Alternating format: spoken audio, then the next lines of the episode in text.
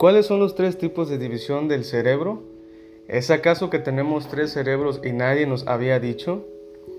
Si esta división existe, ¿cuáles son sus funciones? Durante los próximos minutos abordaremos este tema, así como también un poco de historia de su estudio y de los autores de estas teorías, que han dado pie a muchos otros estudios y descubrimientos, desde las funciones, relación y otras similitudes con otras especies, que nos llevan a entender la evolución en un entorno científico con bases al análisis y teorías. Sin más ni más, comenzamos ya con este podcast del cerebro triuno. Antes de comenzar, veamos quién fue Roger W. Perry, Paul MacLean y Marco Rugerio. Vamos a investigar quiénes fueron estos tipos que suenan muy importantes. Comencemos con Roger W. Perry. Roger Walter Perry 1913 a 1994, está considerado como uno de los neuropsicólogos más importantes del siglo XX. Realizó trabajos pioneros que abarcaron desde la autoorganización del sistema nervioso hasta las bases neuronales de la conducta y el estudio de la conciencia. Después de numerosos ensayos sobre la regeneración nerviosa en ranas, salamandras y peces, en 1963 formuló la hipótesis de la quiomiofinidad. Según esta, el sistema nervioso se organiza a partir de unas señales químicas específicas que hacen que unas neuronas se conecten con otras concretas. Sperry se hizo famoso con sus experimentos del cerebro dividido. Seccionó el cuerpo calloso de animales y humanos con lo que demostró la especialización funcional de cada uno de los hemisferios. En 1981 recibió el Premio Nobel de Fisiología o Medicina junto con otros dos científicos. Por otro lado tenemos a Paul MacLean. Paul D. MacLean, 1 de mayo de 1913 a 26 de diciembre de 2007, fue un médico norteamericano y neurocientífico quien hizo contribuciones significativas en los campos de la psicología y la psiquiatría. Su teoría evolutiva del cerebro triúnico propone que el cerebro humano es en realidad tres cerebros en uno, el reptiliano, el sistema límbico y la neocorteza. De esto vamos a hablar más adelante. Las investigaciones sobre la base neurológica de la emoción se vieron interrumpidas por la Segunda Guerra Mundial. Sin embargo, volvieron a tomar su rumbo en 1949 cuando Paul MacLean recuperó y amplió la teoría de James Papes. Bien, después de haber leído un poco sobre esas personas que, como ya vimos, realmente fueron importantes o son importantes dentro del ámbito científico e intelectual, creo que solo una persona con tener un premio Nobel pues significa mucho, ¿no? Y también podemos ver que trabajan o trabajaron en grandes investigaciones y en grandes instituciones. Entonces eso nos habla muy bien de esas personas que nos realmente nos dieron algo de valor, de mucho valor para, para nosotros hasta el día de hoy. Pero ahora bueno, vamos a hablar de los tres tipos de cerebro que ellos investigaron, en los que descubrieron. Y vamos a hablar en primer lugar del cerebro reptiliano que viene eh, propio, que es propio de los reptiles.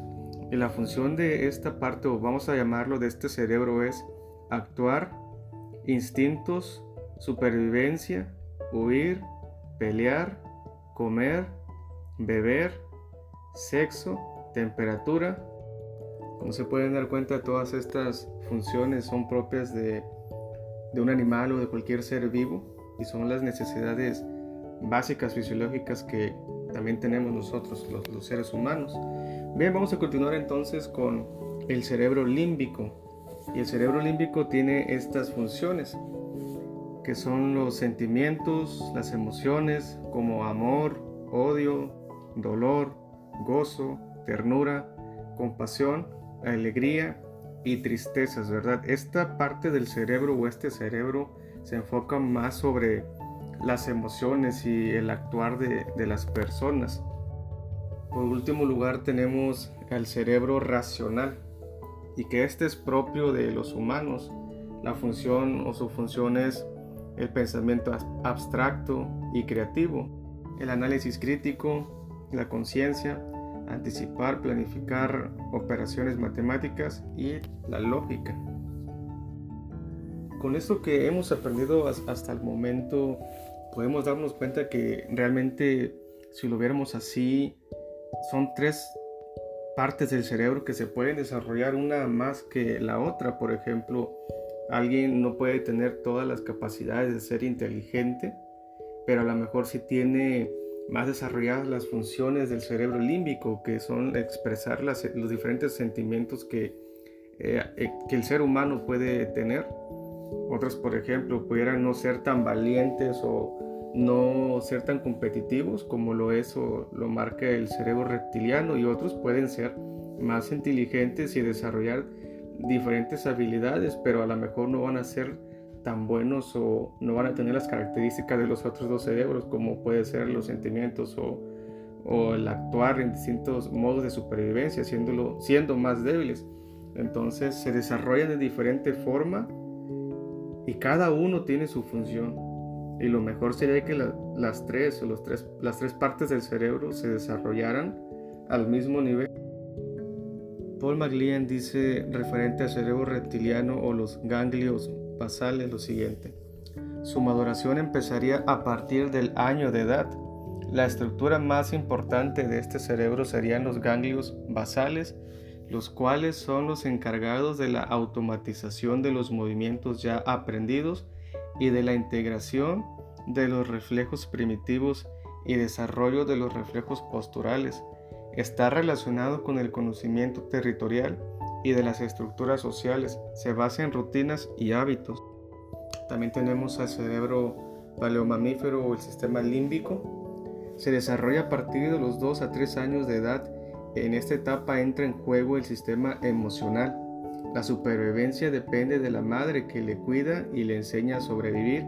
El sistema límbico es el sistema encargado de las emociones, del aprendizaje, de la memoria y del juego como vía de aprendizaje. Esta etapa está compuesta por el óvulo cingulado, la amígdala, el septo y el hipotálamo y el hipocampo. Y en tercer lugar tenemos al cerebro neomamífero o la neocortex. Se desarrolla a partir de los 6 a 7 años de edad. Es la capa más extensa del cerebro y recubre todas las demás. Este cerebro humano es el más evolucionado, el más reciente.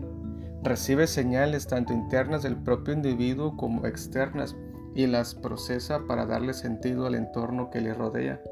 Es el encargado de controlar las funciones ejecutivas análisis detallado, organización de tareas, planificación y también del desarrollo de las habilidades motrices finas y de la lectoescritura. En cuanto a las distintas etapas del desarrollo motor, el modelo del cerebro triuno de MacLean relaciona la primera capa con la función motora de arrastre, la segunda capa se relaciona con el gateo y la última capa con la marcha.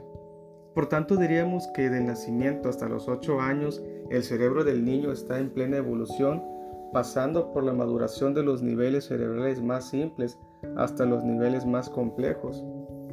Para los profesionales del desarrollo y psicólogos, entre otros, este es un modelo muy utilizado por ser un modelo muy visual, didáctico para explicar el neurodesarrollo, aunque los expertos en neurociencia aseguran que este modelo muestra muchas incongruencias y no debe ser tomado como un modelo anatómico y de desarrollo del cerebro adecuado.